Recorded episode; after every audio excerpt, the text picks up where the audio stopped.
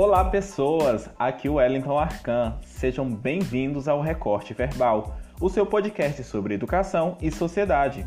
Vamos lá recortar?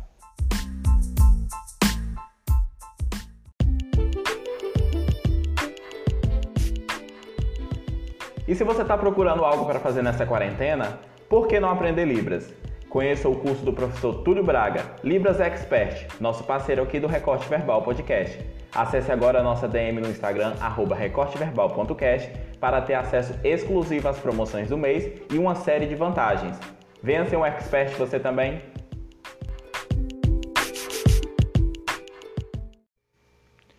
E a primeira vantagem começa aqui, com a notícia fresquinha. O professor Túlio estará oferecendo um mini curso totalmente gratuito do dia 1 até o dia 5 de novembro. Para garantir a sua vaga, corra lá na nossa DM do Instagram, arroba recorteverbal.cast e garanta a sua vaga. Hoje é dia de lupa literária no Recorte Verbal. E nossa lupa hoje encontra o livro Um Lugar Bem Longe Daqui, da Adélia Owens.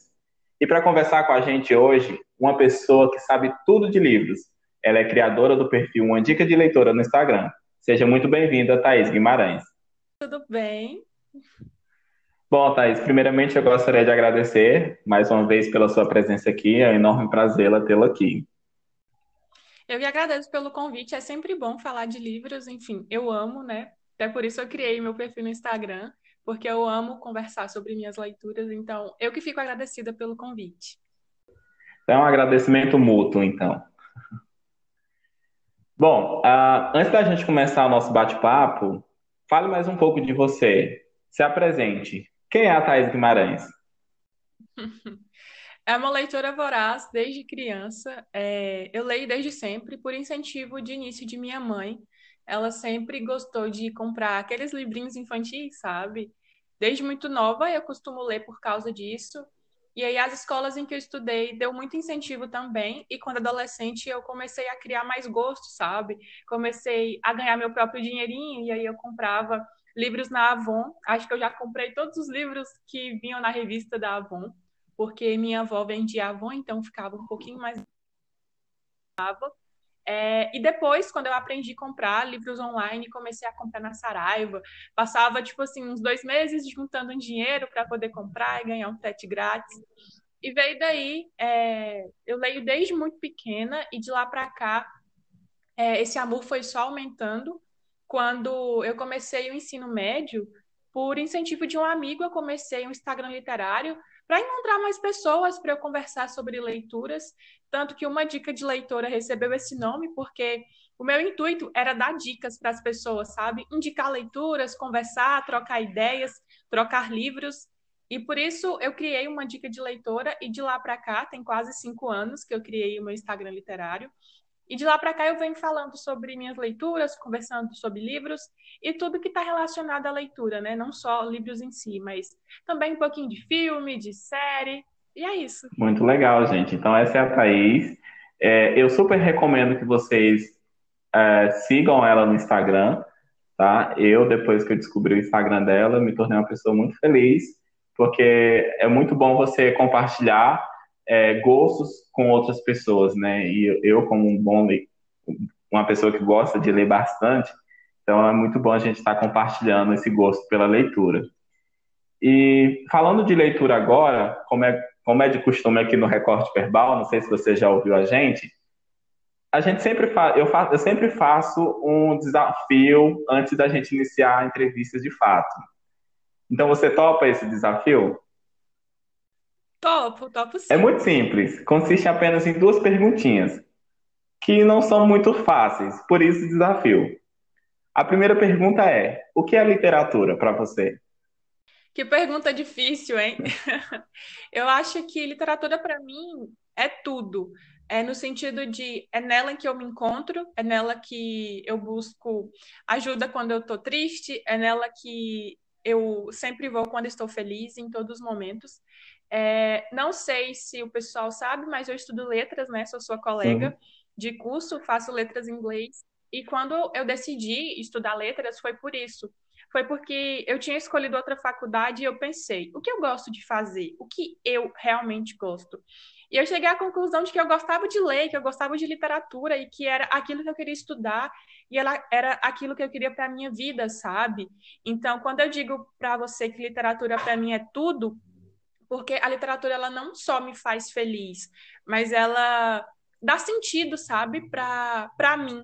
É, quando, como eu falei, eu leio em todos os momentos, quando eu estou triste, quando eu estou feliz, e é ali que eu me encontro, é em meio aos livros, é em meio à literatura. Então, eu acho que talvez eu tenha conseguido responder essa pergunta. Sim, com certeza, logicamente respondeu.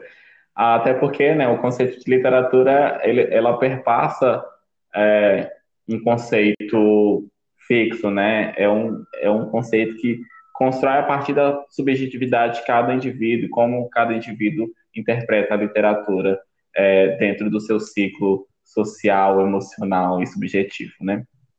É, a outra pergunta também não é tão fácil, mas é um pouquinho mais fácil, acredito.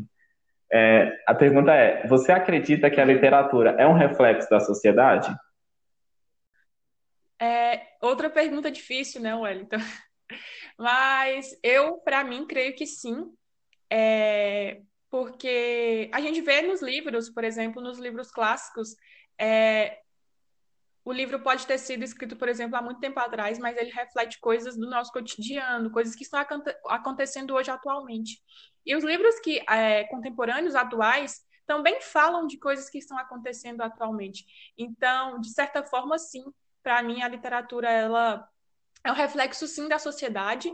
Eu acho que em vários tempos diferentes, em várias épocas diferentes. Ok, concordo com você. E pegando esse gancho, uh, vamos a algumas perguntas assim mais íntimas. Mas eu acredito que você já até tenha respondido algumas. Uh, a primeira seria certo. Qual o impacto da literatura na sua vida? Nossa, o Wellington e suas perguntas difíceis. Mas a literatura tem sim um impacto muito grande na minha vida, é, porque é ali que eu aprendo muito é, sobre mim também e sobre a sociedade em si. É, eu não tenho um gênero favorito, sabe? Eu leio de tudo. Eu gosto sempre de procurar novos autores, de ler não só livros clássicos, mas também livros contemporâneos.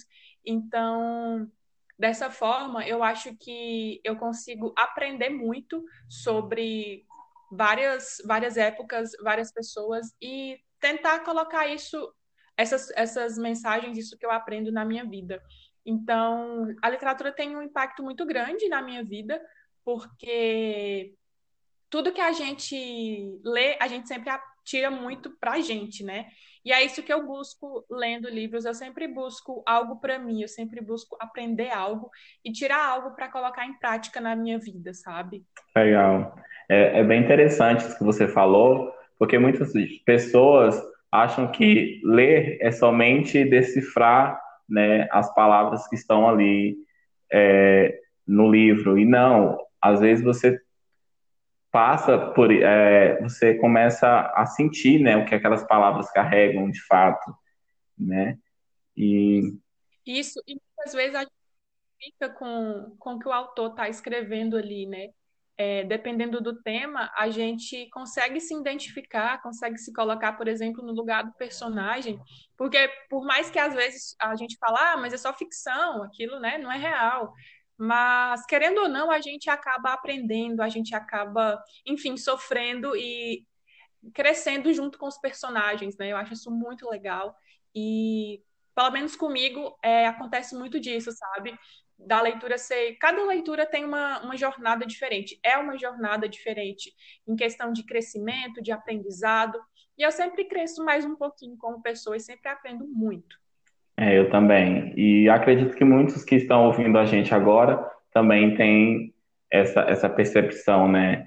De pegar o que está dentro do livro e se identificar e aprender com aquilo, né? E, e você falou Verdade. sobre a sua paixão sobre livros, né? Qual livro que despertou essa paixão? Você se lembra? Ah, eu me lembro sim. Todo mundo que me faz essa pergunta no Instagram eu sempre respondo coisas diferentes, então eu vou tentar te explicar um pouco. Como eu falei, é, minha mãe sempre gostou de me incentivar com livros infantis. E na época, eu me lembro claramente que ela me deu o livro chamado Poliana, né? Que hoje muita gente conhece, é um livro, enfim, eu posso dizer que universal, né? Todo, toda criança, adolescente já ou sabe por nome ou já leu. Só que ela me deu uma edição diferente, uma edição super especial. E eu lembro que eu carregava esse livro para todos os lados. Era o meu xodó, era uma edição ilustrada, grande, toda bonita. E eu lembro que daí, desse momento, é, eu, esse livro me marcou, sabe? Tanto que hoje sempre eu acho uma edição diferente, quero comprar, eu quero ter para mim. Mas, é, além desse livro, tiveram outros livros. É, como eu te falei, eu tive várias, várias fases, sabe? Na infância foi esse livro, mas também Beleza Negra, que é um livro sobre um cavalo e esse cavalo que vai narrar a história. Então, assim, eu acho que talvez esses dois tenham marcado muito assim a minha infância. Esse livro que minha mãe me deu de presente e Beleza Negra, que foi um livro que eu encontrei na biblioteca da escola que eu estudava quando criança. Muito legal. Nossa, se você souber qual livro que me despertou a paixão por leitura, você não vai nem acreditar. É, é um livro, é um livro que todo mundo conhece, né? Eu acredito eu, que é a, as, as Aventuras de Júlio Verne. Eu não sei nem se esse é o nome. Mas é, um, é de Júlio Verne um livro. Esse então, aí. Sim. 20 mil léguas submarinas, eu, eu conheço. acho. Marinas. E, como eu te falei, eu tive várias fases de, na minha. É, eu conheço sim Júlio Verne, e como eu te falei, eu tive várias fases na minha vida de leitora. É, essa fase começou lá em Poliana, que eu me lembro, depois é, eu te, teve uma fase que eu li só livros sobre cavalos, que foi quando eu me apaixonei por Beleza Negra. Aí eu li o Corcel, acho que é o Corcel Negro, acho que é isso. Enfim, e outros. E também cheguei na fase do Júlio Verne. Inclusive, é, eu sonho em ter uma edição em capa dura é, do autor, dos livros do autor. Existem várias edições bonitas, mas essa é uma edição um pouco antiga. E eu nunca encontrei para comprar, mas assim, no dia que eu conseguir encontrar, com certeza eu quero ter na minha estante. Ah, eu também quero. Quando você encontrar, já passa a dica para gente. Então, pode deixar. É, pensando sobre livros e o que nos leva a nossa conversa hoje é um livro em específico, eu te pergunto, foi difícil escolher um livro para vir aqui hoje? Foi, porque principalmente porque esse ano eu li livros incríveis. Esse livro foi, se eu não me engano, foi o primeiro ou um dos primeiros livros que eu li no ano de 2020, e foi uma história que me marcou muito, sabe? Não só a história em si, mas a personagem, a protagonista. Eu acho que a Kia é uma personagem que toca muito a gente, que marca mesmo. E quando você me fez o convite e pediu para que eu escolhesse um livro, eu pensei muito. Tipo, eu fiquei um tempinho olhando para a estante, porque eu li livros tão legais é, esse ano, mas um motivo especial para eu ter escolhido esse livro é que, bom, eu ia dizer isso mais para frente, mas ele vai virar filme e eu acho que é um livro que a galera vai curtir muito, sabe? A leitura é um livro super interessante. Então eu pensei nele, mas assim, outros livros ficaram na minha cabeça, confesso. Entendo. Nossa, notícia nova para mim, porque quando você falou sobre o livro, então eu fui pesquisar, porque eu não li o livro ainda na íntegra, né? Então fui pesquisar sobre o livro e eu não, não achei essa notícia. Então, notícia maravilhosa aí, pessoal. Vai sair um filme do livro Um Lugar Bem Longe Daqui. Então, Thaís, por que o livro Um Lugar Bem Longe Daqui? Conte pra gente a história desse livro. Então, como eu te falei, foi um dos livros que. um dos primeiros livros que eu li agora no ano de 2020. E a protagonista, a Kia, ela me marcou muito. Eu acho que foi uma das melhores experiências literárias para mim no ano de 2020 foi conhecer essa personagem. É, um lugar bem longe daqui vai contar a história da Kia, né, a jornada dela a gente vai conhecer ela criança ali, é uma menina mesmo de seis anos, que é abandonada pela família ali numa cidade pequena de interior e ela vai viver meio que no meio de um pântano, né? A casa dela, a casa não, o barracão em que os pais viviam com os irmãos, fica no meio de um pântano. O pai e a mãe, eles vão se desentender, a mãe vai embora, leva é, o bebê, uma, o irmão dela, que era criança, embora. Depois vai ficar ela e mais um irmão e o pai. O pai é alcoólatra, violento com a mãe, então ela tem toda essa questão familiar também. É, o irmão dela vai embora e deixa ela, porque ela era criança, não tinha como o irmão levar ela. E aí o pai dela meio que vai embora, vai beber nos bares, e de vez em quando ele volta para ajudar aqui, ajudar entre aspas, né? Ele dá umas moedinhas para ela, para que ela possa comprar ali um mingau, e meio que fica ali indo e voltando. Só que chega um tempo que o pai ele some e a Kia ela fica sozinha, sabe? Uma criança abandonada no meio do pântano.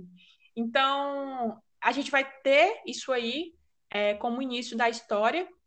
E no livro, quando a gente abre o livro, o primeiro capítulo do livro é sobre um suposto assassinato que aconteceu ali na cidade e a primeira pessoa em que acusam é a Kia, né? A criança que vivia no brejo, a criança abandonada, que muitos moradores é, têm um certo preconceito, né, contra ela. Muita gente acha que aquela menina ali nem existe, é como se fosse uma assombração, sabe? E a gente vai ter isso aí como enredo principal da história. A menina, a Kia, a criança que morava no brejo e um suposto assassinato. Olha aí, bem, bem intrigante.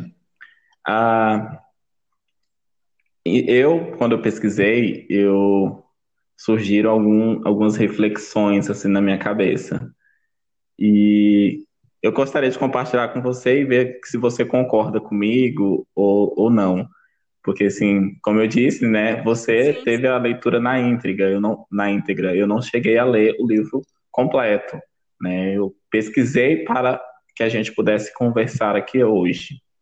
Bom, o primeiro ponto é, que marca, assim, que eu vi nas resenhas e tal, é a linha do tempo do livro, né? Me corrija se eu estiver errado. Ela se inicia em Sim. 1950 e finaliza em 1970, é certo? Nossa, Wellington, eu não vou saber te comprovar isso agora, porque eu não trouxe o livro. Ok, não tem problema. Mas eu acho mas eu acho que não. Eu acho que é diferente. Tá. É porque assim, eu vi duas resenhas. Uma das resenhas falava que se, se iniciava em 1950 e terminava em 1970. E outra falava sobre 1950 e 1960. A história se passava durante esse período. E aí eu fiquei pensando, gente, por que a marcação desse, desse tempo tão tão evidente assim no livro, né? Como a, a menina da resenha falou. Aí Pode eu fui falar. pensar. Pode o livro ele aborda diversos recortes sociais, certo?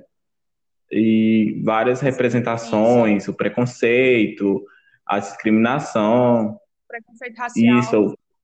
Ele, é passar, ele se passa numa época em que o racismo estava muito forte ali nos Estados Unidos e a autora, inclusive, traz personagens assim para a história para que a gente possa entender que é essa época, sabe? Isso é muito interessante na história.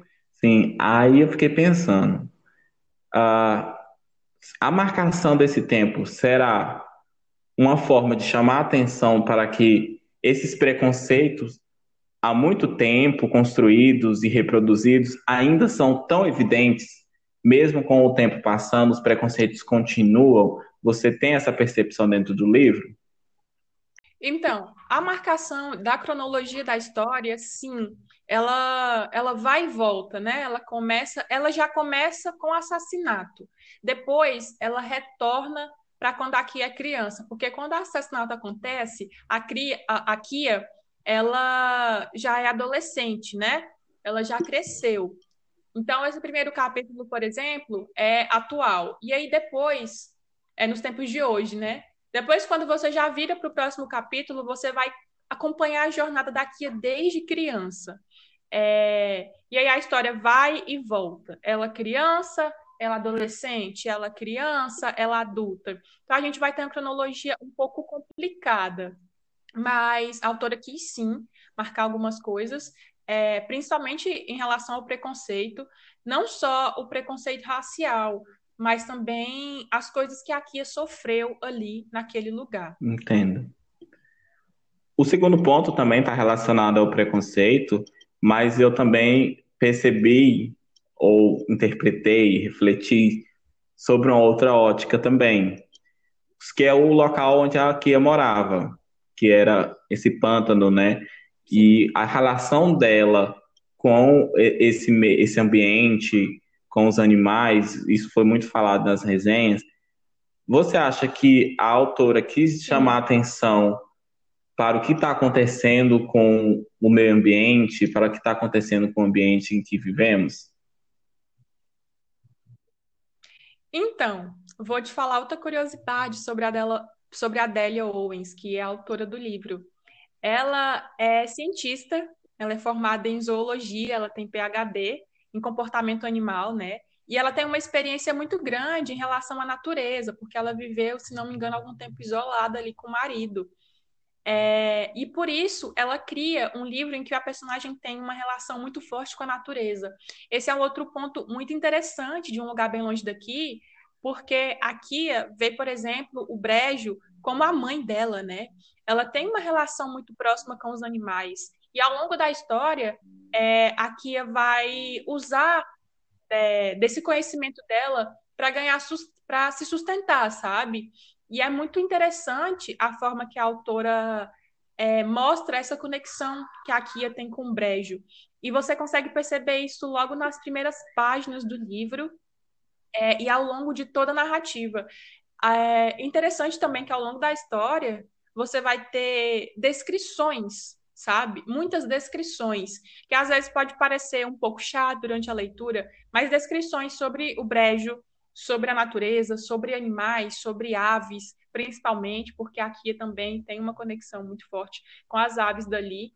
Então, a autora, eu não sei se ela usou isso para trazer um olhar para o meio ambiente, mas o principal motivo dela ter feito isso é porque ela é uma cientista, ela estuda comportamento animal e também o comportamento de fauna e flora. Muito interessante. Você tocou num ponto ainda dentro de, dessa perspectiva, você tocou num ponto que eu coloquei aqui também, que é a questão da, de, do após, de após o abandono familiar, ou não sei se ainda com a família dela presente na vida dela, ela, essa relação que ela tem com a natureza é como se a natureza ali ao redor fosse a mãe dela, né? Ela como ela adota aquela natureza como a sua mãe. E eu ia te perguntar isso, né? Sim. Sim, no livro é, tem falas da Kia falando que sente como se o Brejo fosse a mãe dela, sabe? Porque durante a leitura você vai perceber que a única companhia que a Kia tem é o Brejo, é a natureza, são os animais que estão ali, sabe? Ela, ela sente conforto por estar ali com eles.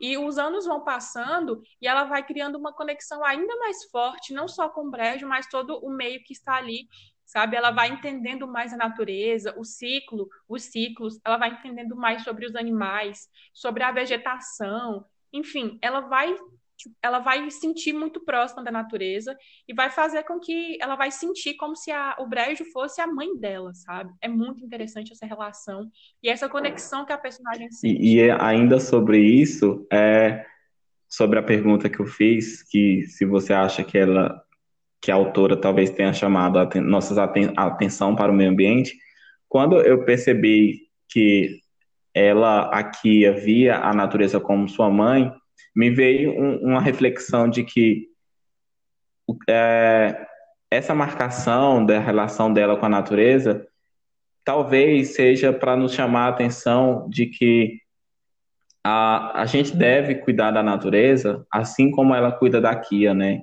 E como a Kia cuida da natureza. Então, mais uma vez, eu vi alguma coisa assim de que a gente precisa ter esse olhar mais sensível para a natureza e, e preservar o lugar onde a gente vive, né? Eu não sei se você concorda comigo. Concordo sim. É interessante também, durante a narrativa, é, aqui ela faz de tudo para proteger aquele lugar, né? É, já dando um spoiler, ali no quando o tempo ele passa mais para frente, ela vai ter a oportunidade de sair dali, de vender aquilo, sabe? De viver com conforto, com luxo, mas ela não vai. Ela fica ali, ela faz mudanças ali no barracão para que ela viva com um pouco mais de conforto, mas ela diz que ali é a casa dela, é ali que ela quer ficar por causa dessa conexão. E ela gosta de cuidar é, de tudo. Tem uma cena muito específica que eu vou, talvez possa ficar um pouco vazio para não dar um spoiler tão grande. Mas vai acontecer uma coisa na história, na, na trama, é, em que a Kia vai ter que ficar longe é, dali do brejo. E ela vai pedir para o amigo dela dar comida para as gaivotas. Ela vai dizer: não se esquece de dar comida toda tarde para as gaivotas. Não se esquece de cuidar. Então, ela sempre bate nessa tecla, né, de que ali é o lugar dela e tem que ser um lugar cuidado, que ela tem que cuidar não só da fauna, enfim, mas também das gaivotas e dos animais. É, é muito interessante. Muito isso. legal.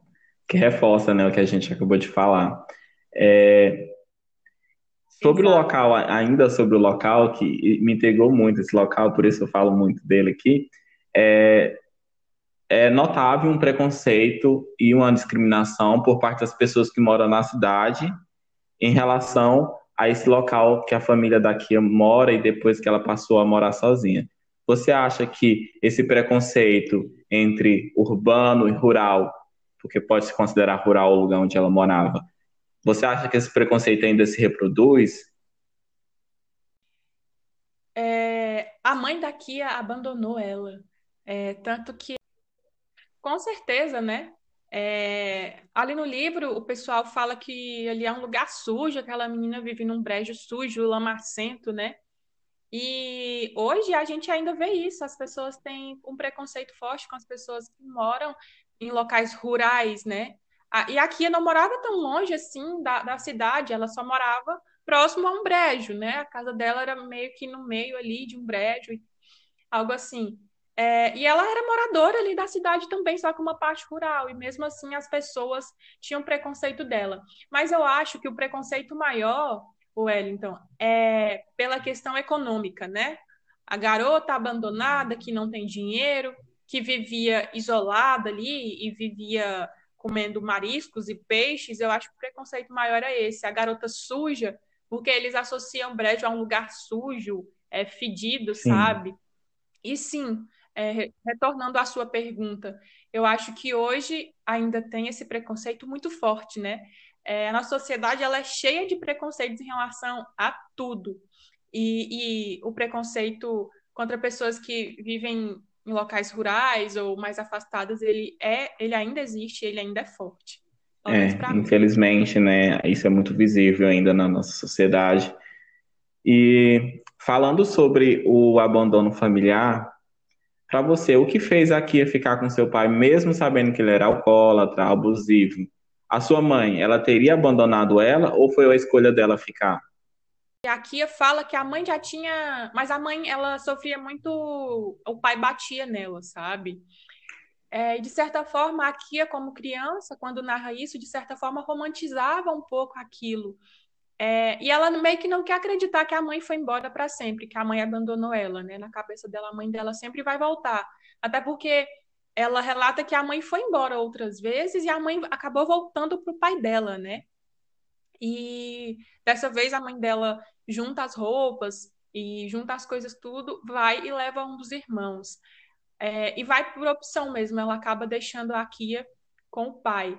E eu, a outra pergunta que você fez você pode repetir? Se é, ela teria ficado ali, mesmo sabendo que o pai dela era alcoólatra e abusivo, se não era um problema para ela, ou como era a relação deles? Como aqui era criança e a gente viu a narração às vezes muito ingênua, infantil, a gente vê que a Kia gostava do pai dela, sim, é, e que ela falava que às vezes o pai dela deixava ela, por exemplo, não dava o dinheiro e ela comentava, ah, ele deve ter esquecido, ou ele tá triste porque a mãe foi embora e por isso ele tá bebendo e por isso ele me deixa aqui, sabe? É, eu tive essa percepção de que por ser criança e talvez por não entender tão bem o que estava acontecendo, pelo menos ali naquele momento, é, ela romantizava um pouco é, a relação com o pai, mas você via que ela tinha um carinho por ele, que ela cuidava dele, e que apesar do, do sofrimento dela ali e das coisas que ela passou, é, ela não se, não se mostrava triste, assim, sabe? Você via que, querendo ou não, ela estava, de certa forma, feliz. Não feliz, mas é, talvez confortável ali daquele jeito que ela estava. Entendo. É, dá para perceber mesmo esse, esse, esse romance né, na, na narração dela e que muitos fatos às vezes não são levados tão a sério, né, e não tão, ou não são percebidos tão sério como deveria ser, né? Você acha que isso mudou quando ela se tornou mais adulta ou ela continua essa pessoa ingênua, assim, a grosso modo, né? Então, a gente vai acompanhar aí uma jornada da Kia, né? Desde criança, ela vai ser enganada na juventude, porque ela vai ter é, relacionamentos, ela vai passar por alguns sentimentos conflitantes, é, e ela vai. Eu acho que essa ingenuidade dela vai ficar presente durante algum tempo na vida dela, mas ela vai aprender muito, sabe? E eu acho que vai chegar um momento em que é, aqui vai aprender a lidar com, com tudo que acontece à sua volta e não vai mais romantizar, porque a gente vê ela falando já adulta, e a gente percebe que ela vai ter noção do que ela realmente passou, do que ela realmente sofreu, do que o pai dela fazia com a mãe, é, do, de tudo que ela viveu, sabe? Das vezes que ela passou fome, das vezes que o pai bateu na mãe, ou que o pai deixou ela sem comer. Quando ela cresce, quando ela chega é, em uma certa idade, assim, num ponto da, da trama, você vai perceber que ela vai ter consciência de tudo isso, sabe? Que aquela ingenuidade de criança vai passar. Entendo. Que bom, né? Que eu já estava aqui, gente. Eu tenho que ler logo esse livro para mim saber o final. uh, bom. É, e por falar em Pode final, falar. Wellington, é, um lugar bem longe daqui, só para deixar vocês mais curiosos, tem um final extremamente intrigante esse livro, ele mexeu muito comigo, não só é, pela conexão que a Kia tem com a natureza, mas pela inteligência da autora ao construir algumas coisas, alguns acontecimentos, por deixar a gente muitas vezes na dúvida, por mexer com a nossa cabeça, sabe? É, vai acontecer algo e você vai ficar, o que, que realmente é verdade? Isso é mentira, isso é verdade? E você só vai descobrir realmente na última página. E de uma forma assim, que vai cortar o seu coração, sabe? É por isso que eu digo, até na resenha que eu fiz, que eu postei no Instagram, que esse é um livro emocionante, é um livro inesquecível, é um livro que vai ficar na sua mente muito tempo, sabe? Tanto que eu falei para você que eu li no início do ano e até hoje, assim, eu me lembro claramente das coisas que eu senti quando eu li. E a Kia é uma das personagens que eu acho que eu nunca vou esquecer durante toda a minha vida. Toda a jornada da Kia foi muito marcante para mim. O final desse livro eu lembro claramente das coisas que eu li. Eu lembro claramente da dúvida que eu senti, sabe? De dar certa raivinha da dúvida que a autora colocou na minha cabeça. Então, assim, é um final inesquecível. Só tenho isso a dizer, leiam, leiam, porque vale muito Olha, a pena. gente, fica a dica. Ah, eu, eu, quando eu comecei a pesquisar sobre o livro, ler as resenhas, ouvir algumas resenhas, eu não quis ouvir a sua, porque eu vi lá no seu Instagram, porque eu falei assim, não, eu vou me sentir influenciado ali nas perguntas. Então, eu vou ver outras resenhas e aí a gente faz o roteiro. E aí eu fiquei muito mexido, né? Que muitas das pessoas que fal falavam nas resenhas que é um livro que tocou muito e que um livro que, que é, a, a personagem, né, é, se mostra em momentos frágeis, em momentos que toca na gente, né? E que ficaram marcados para sempre pra, na memória delas e, e, que as, e que esses livros é, esse livro vai é, representa, né, um pouco da história de cada uma, porque eu, eu li, eu procurei ler resenhas feitas por mulheres, né, até para sentir o, o impacto dessa interpretação e, e foi assim algo que me despertou muito. falei, gente, eu preciso ler esse livro, eu preciso. E eu vou ler, já comecei a ler, na verdade, e uh, já tô, já tô me inteirando aí um pouco mais da história. E sim, para falar. Eu acho que é impossível não se identificar com a Kia em algum momento, sabe? Você sendo mulher ou não, mas é muito difícil você não sentir tudo que aquela personagem está sentindo. Você não, não sabe? É como é tão esse livro é tão intenso que você meio que sente na pele tudo que acontece. É um livro que emociona, é um livro que toca mesmo, sabe? Lá no fundo da alma mesmo tem tem alguns trechos assim que é impossível você não se colocar no lugar dela que é impossível você não sentir uma certa afeição pela Kia, até porque a gente acompanha o sofrimento dela, a trajetória dela desde criança. Então, chega a um ponto da leitura que a vontade que a gente tem é de entrar dentro do livro, abraçar ela e falar: Kia, vai ficar tudo bem, Kia, você vai sair daí, sabe? Então, assim, é, é um livro maravilhoso, é um livrão e eu tô louca para ver como é que vai ficar essa adaptação, sinceramente. Esperamos que seja bem fiel ao que está escrito ali, né? Porque a autora ela conseguiu dar a autora ela conseguiu dar, dar, dar vida a uma personagem de forma muito marcante, né? Trazendo vários recortes sociais, né? Questão do preconceito contra uh, uh, uh, negro, né? Até que em algumas resenhas foram citadas, o preconceito contra o, o capital econômico, né, o lugar de pertencimento e também esse momento de autodescoberta, né? Isso. Eu não sei se você viu essa curiosidade, mas a Delia Owens passou 10 anos escrevendo esse livro. Ela passou uma década ali rascunhando, tendo ideias. É, ela dormia com o bloco do lado de anotações, sabe? Anotava coisas. É, ela diz que é, eu li entrevistas da autora, né? E ela disse que às vezes ela não conseguia entender a própria letra, que não conseguia lembrar da ideia que ela tinha. Então, assim, foram 10 anos para construir essa história. Olha aí. Então, é um livro que veio para marcar mesmo com todas as forças, né? Bom, Thaís, para a gente fechar esse bloco aqui sobre o livro, né? Porque senão a gente vai acabar dando muito spoiler, né?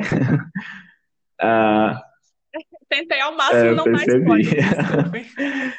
é, então, para fechar aqui uma pergunta que acredito que é uma pergunta que vai fechar bem, né?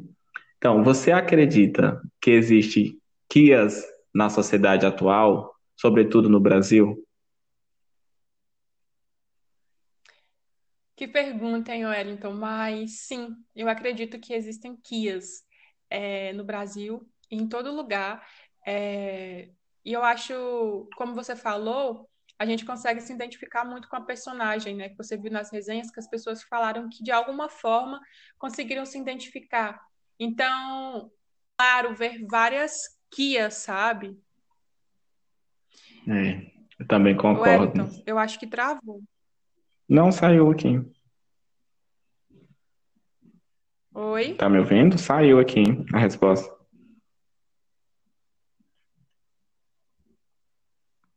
Tá me ouvindo? Oi, Wellington. Oi, tá me ouvindo? Te...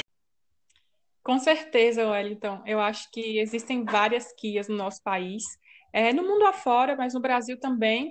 Meninas que sofrem é, com abusos, meninas que passam por, por coisas difíceis em relação ao preconceito, não só por ser mulher, mas também por causa do local onde vivem. Então, sim, eu acho que nosso país está cheio de Kias por aí. Até aqui em alguns momentos. É, eu também abordando alguns recortes sociais, né, principalmente no que se refere à cor da pele, eu, eu que é abordada dentro do livro, né, e também a questão de, de ser rural e não ser rural, né, eu também me identifiquei bastante, assim. Bom, eu acho que você respondeu bem a pergunta e você falou muito bem sobre o livro. Eu já agradeço novamente, mas não acabou. Agora a gente vai para as perguntas dos internautas, que eu deixei a caixinha lá no, no nosso Instagram, do recorteverbal.cast, e as pessoas fizeram algumas perguntinhas para você, ok? Ok. Então, a primeira pergunta ela foi feita por nosso parceiro aqui do Recorte Verbal, né?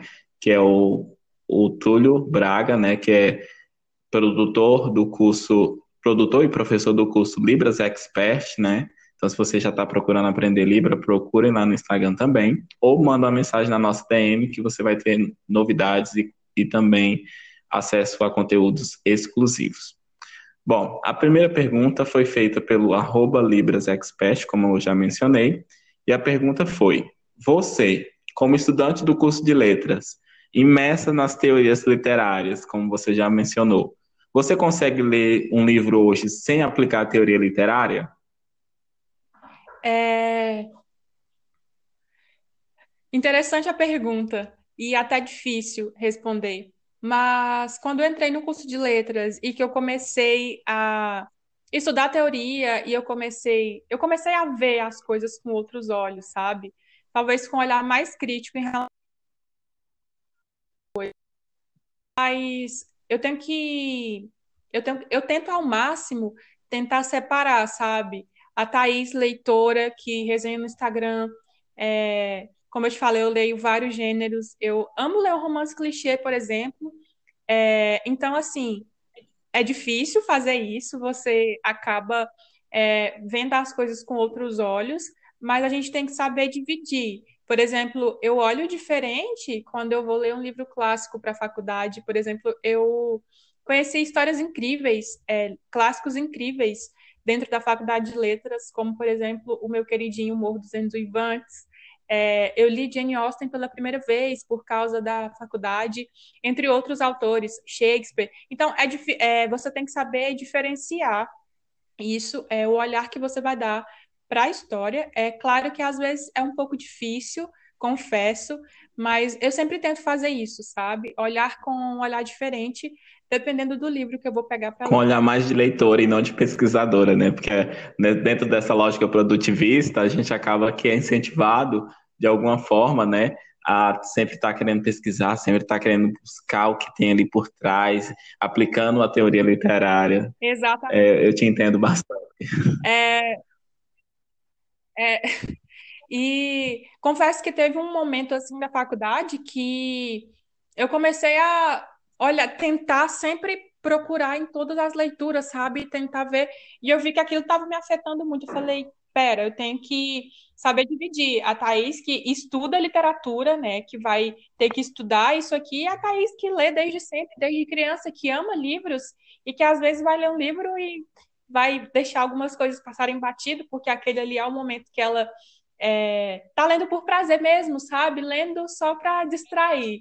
É, é difícil, confesso, mas a gente tem que fazer isso para que a gente não fique sempre, sempre, sempre, sempre tentando é, deixando o lado pesquisador assim dominar. Concordo, sabe? concordo. Eu tento fazer muito isso em ler é, por ler, né? E, e, para, e para sentir, né? E não para buscar algo ali que está imerso é, de acordo com as teorias literárias. Eu tento fazer esse exercício porque, mas é difícil, é muito difícil, como você já disse. É, é muito, difícil e tem assim, chega um momento da, da faculdade que você está aprendendo as teorias e tá, sabe, pesquisando mais, aquilo ali vai fazer parte da sua vida, querendo ou não querendo. E aí você pega um livro para ler e começa a apontar coisas e você fala: "Ei, pera, esse livro eu tô lendo só por ler, sabe? Então eu vou ficar mais tranquila". É difícil, mas a gente com o tempo vai vai pegando o jeito. OK. É, bom, a Lídia Amorim ela pergunta, Lidia Amori, né? Arroba Lidia Amori. Ela pergunta: o que você acha desses novos autores que está surgindo aí? É, eu acho maravilhoso. Eu acho que a literatura do nosso país ela só cresce e tem muita gente boa por aí. Eu sou leitora de livros contemporâneos, então assim, eu sei da importância dos clássicos, por exemplo, são livros que eu estudo na universidade, mas ao mesmo tempo é, eu acho que a Thaís, que sempre busca novos autores nacionais, é, nunca vai deixar de ler. Eu tenho parceria com escritores novos aqui, nacionais, sabe? Que eu amo, que eu acompanho. Tenho autores queridinhos que, tipo assim, lançam livros todo ano e eu tô sempre acompanhando. Então, eu gosto muito, é, defendo muito esses autores e sempre que eu posso ajudar, eu sempre ajudo lendo, comprando os livros. E tem muita gente boa no mercado nacional e eu gosto bastante. Então, acho que é, é isso. Eu tenho me forçado a, a ler bastante esses novos autores nacionais e até os antigos, porque, assim, quando eu, faço a faculdade né, de letras, como você mencionou, letras em inglês, e aí a gente é sempre incentivado a pesquisar, né, a ter esse olhar crítico sobre a literatura inglesa, e acaba que a gente esquece, né, que no nosso país tem autores maravilhosos e autores novos que estão surgindo aí que tem uma escrita belíssima. Então, eu tento trazer esse olhar também para esses autores. Sim, sim, eu também. Então, eu sempre vou defender a literatura nacional, porque tem autores incríveis, maravilhosos. Eu tenho vários autores queridinhos, sabe? E tem muita gente boa no mercado mesmo. É nosso mercado não é um mercado fácil para publicação, então eu sei que como no lugar que eu estou ali numa, numa dica de leitor, eu sempre posso ajudar. Então sempre eu sempre ajudo, eu sempre leio, sempre consumo, porque isso é muito importante para a literatura no nosso país. Sim, com certeza. Bom, uma pergunta polêmica, eu acredito. Ela foi feita pela arroba Lopes Ayla, né? Acredito que seja Ayla. É, então, ela pergunta: qual a sua opinião a respeito dos preços dos livros atualmente? Então, é, é caro, é claro que tá caro, a gente sabe disso. Eu não vou ser hipócrita e falar, nossa, os livros do nosso país são acessíveis, porque não são. Eu acho que é privilegiado quem consegue comprar um livro hoje, gente. Eu não vou mentir para vocês, porque os preços do livro, dos livros hoje estão assim, exorbitantes, 40 reais, 50 reais, 60 reais, até 80 reais. É, enfim, muito mais caro. É, isso acaba dificultando muito. Porém, a gente tem que ter consciência é, que tem um custo, né? Para produzir, tem um custo falando de literatura internacional para traduzir, para diagramar, de capa. As editoras estão passando por um momento difícil, eu acho que o país todo, então talvez isso tenha refletido nos valores dos livros. É, queria que fosse mais barato e mais acessível, queria, queria muito, porque eu sou leitora desde sempre eu até comento às vezes com os meus amigos assim, saudades de promoções de livros de 10 reais, de 5 reais, sabe? Porque tinha muito é, antes, e mas hoje está mais difícil, eu tenho consciência disso, e tenho consciência de que o valor, esses valores, eles refletem muito porque não é todo mundo que consegue ter acesso, né? Acaba sendo uma coisa para tipo, privilegiados, né? Entre aspas. Então, sim, os livros estão cada vez mais caros, está é, tá cada vez mais difícil para a gente, ainda mais vivendo num ano de pandemia, muito difícil. Mas a gente tem que lembrar que existe um custo por trás disso. E, bom, no meu caso, eu tenho assim um contato um pouco mais direto com, com o pessoal das editoras e tudo mais, até das, das editoras que eu sou parceira. E eu percebo assim que eles sempre falam para a gente que eles sempre procuram tentar mais deixar mais acessível, sabe? Porque para eles também é difícil, gente. Então, assim, a minha opinião é, sim, está caro, mas tem todo um custo por trás disso. E eu acho que as editoras tentam ao máximo passar para a gente é, um valor, entre aspas, justo, assim, sabe? Pela produção e pelo trabalho que dá para colocar um livro no mercado hoje, porque, gente, não é fácil, de verdade. Mas sim, Raila, tá difícil, viu? Tá difícil para todo mundo. É, então, menina, eu também concordo com o que você disse. Eu, eu vejo, assim, esse ponto de que tá caro, uh, porém tem a valorização do trabalho do autor, Tá caro, porém tem a crise né, que as editoras estão passando. Tá caro, mas o custo de produção do livro é muito caro. Então, eu, como autor independente, né, novo aí nesse, nesse, nessa esfera de que é escrever, eu, eu já pesquisei muito para publicar meu livro e, gente, não é barato, não é barato. Mas. O custo é muito alto e às vezes a, Desculpa te interromper. Sim, pode falar. E às vezes a gente olha assim, ah, o livro tá ali bonito, né? Mas a gente não vê que tem, tem, tem que pagar uma pessoa para diagramar, tem que pagar um, tipo assim, tem que ter um leitor beta, tem que ter alguém para revisar seu livro, porque para um livro sair ele tem que ser revisado, tem alguém para fazer a capa, tem uma gráfica para poder imprimir. Então, é um trabalho muito grande que às vezes a gente acaba não sabendo por não ter informação mesmo, sabe? Mas tá difícil. A gente fica com aquilo, né? Tá caro, mas tem que diagramar, tá caro, mas tem que imprimir, sabe? É, é bem complicado. Nossa, eu tive que aprender a fazer capa, eu tive que aprender a fazer diagramação, eu, tive, eu só não vou poder fazer a revisão porque eu escrevi, né? Então, eu tenho uma pessoa que vai me, me fazer a revisão, né? Essa pessoa. Eu ia fazer a ilustração ah, em parceria com uma colega, mas aí não deu certo. Eu falei, não, vai ser ilustração mesmo, porque pagar um ilustrador é muito caro. Então a gente meio que vai se Sim. virando ali para aprender a fazer as coisas e deixar o mais barato possível.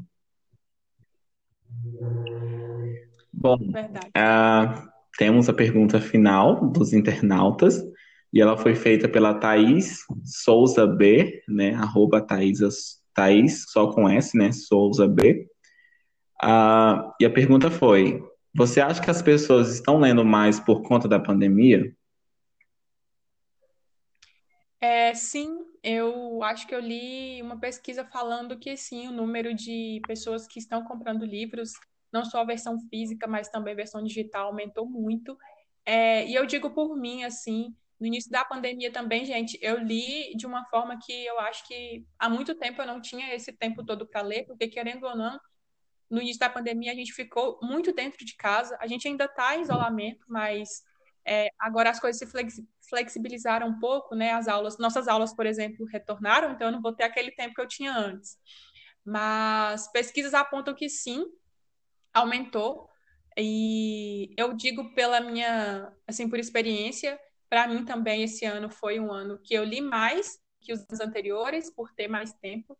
Mas sim, sim, aumentou bastante, tanto de livro físico, tanto de livro digital. Que bom, né, gente? É uma notícia maravilhosa, né? Leitura, ela ajuda muito, né? Ela salva vidas, né? É, bom, Thaís, acabaram as perguntas dos, dos internautas, mas ainda não acabou. Né? Vamos aqui a um ping-pong rápido, tá? Você responde com a primeira palavra ou a primeira frase que vier à sua cabeça, ok? Combinado. Ler é Tudo na minha vida. Livro é? Ah, que difícil. Livro é um momento de paz? Ok. Clássico ou best-seller?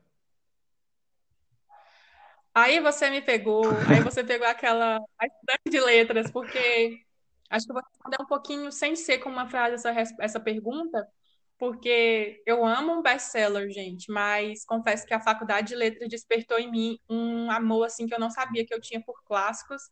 E a cada vez eu estou tentando buscar mais autores clássicos e ler mais. Então, assim, não me façam perguntas desse tipo, porque eu não vou saber responder. Meu coração, ele é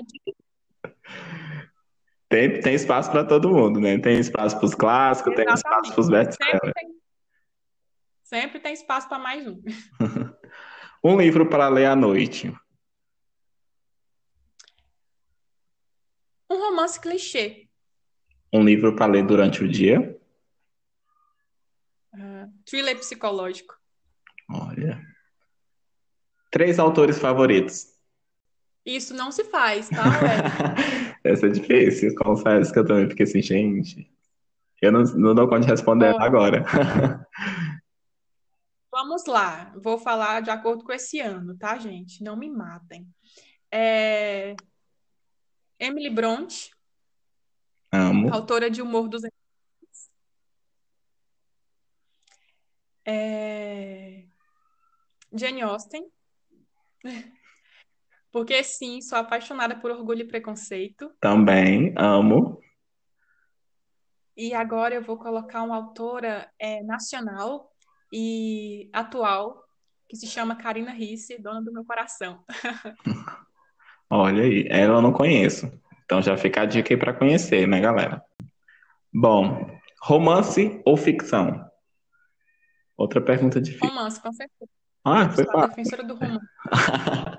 que bom. Quem me segue no Instagram vai saber que eu amo ler um romance de época, que eu amo romance clichê, que eu amo passar o final de semana lendo romance bobinho. Então, sempre romance. Ok. Um recado para os leitores. Leiam sempre. Leiam quando vocês estiverem tristes, leiam quando vocês estiverem felizes. E nunca se esqueçam que o livro sempre vai ser seu melhor amigo. Um recado para os autores.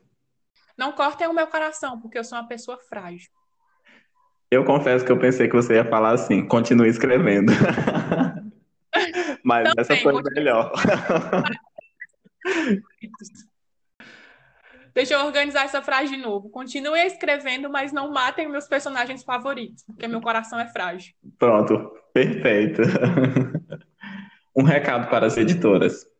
Nossa, que difícil, mas eu diria que continuem dando oportunidades para novos autores e deixem sempre os livros o mais acessível possível. Perfeito, não poderia ter dado um recado melhor.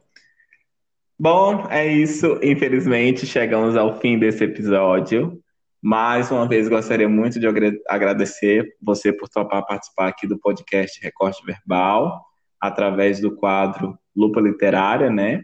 Que busca dar visibilidade para diversos tipos de literatura, diversos livros, diversos autores, conversando com pessoas como você que entende de livro. Mas antes de você se despedir, onde as pessoas te encontram? Esse é seu momento de divulgação. Fala pra gente. Primeiro, eu queria agradecer pelo convite. É, é a primeira vez que eu estou gravando um podcast. Eu espero que vocês tenham gostado. Espero que eu tenha conseguido falar bem sobre Um Lugar Bem Longe daqui, porque é um livro muito especial para mim. Às vezes a gente gosta tanto do livro que não consegue explicar com palavras, né? O que a gente sentiu durante a leitura, mas eu espero que eu tenha conseguido é, passar um pouquinho é, sobre esse livro. Vocês sempre me encontram lá numa dica de leitora. Podem falar comigo pelo direct, que eu sempre vou responder. Podem conversar comigo, me dar dica de leitura. É, que o mais legal de uma dica de leitora para mim é isso, poder trocar experiências literárias com as pessoas, sabe? Isso para mim é maravilhoso. Eu acho que o mais legal é fazer amizades ali e conseguir sempre conhecer novos autores. Então, é lá que vocês me encontram. É, tento fazer post quase todos os dias, assim, tento todos os dias, mas de vez em quando eu falho. Sempre lá no direct conversando com vocês, deixando dicas, promoções de livros também. Então é isso. Queria de novo agradecer pelo convite, Wellington. É, foi a primeira vez que eu gravei um podcast, então espero que tenha ficado legal, tenha ficado bom. E eu amei conversar aqui com você, eu amei as perguntas, as perguntas me desafiaram, assim.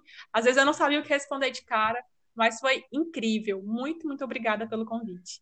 Eu que agradeço, foi uma honra mesmo tê-lo aqui.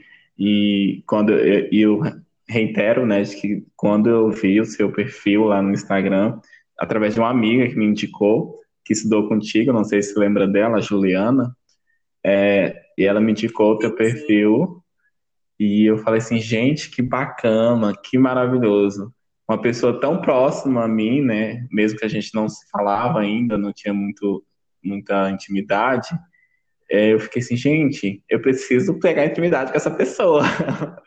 e aí foi quando eu comecei o projeto também. Eu falei assim, não, eu preciso dela aqui no recorte verbal. Então, galera, sigam ela lá no Instagram, vocês não vão se arrepender, arroba uma dica de leitora. E também já aproveita para seguir a gente, arroba recorteverbal.cast e venha recortar com a gente. E não se esqueçam, fiquem em casa, se precisar sair, usem máscara, usem álcool em gel e lave bem as mãos todos os dias. A pandemia não acabou, galera. Vamos nos cuidar. É isso, Thaís. Muito obrigado novamente.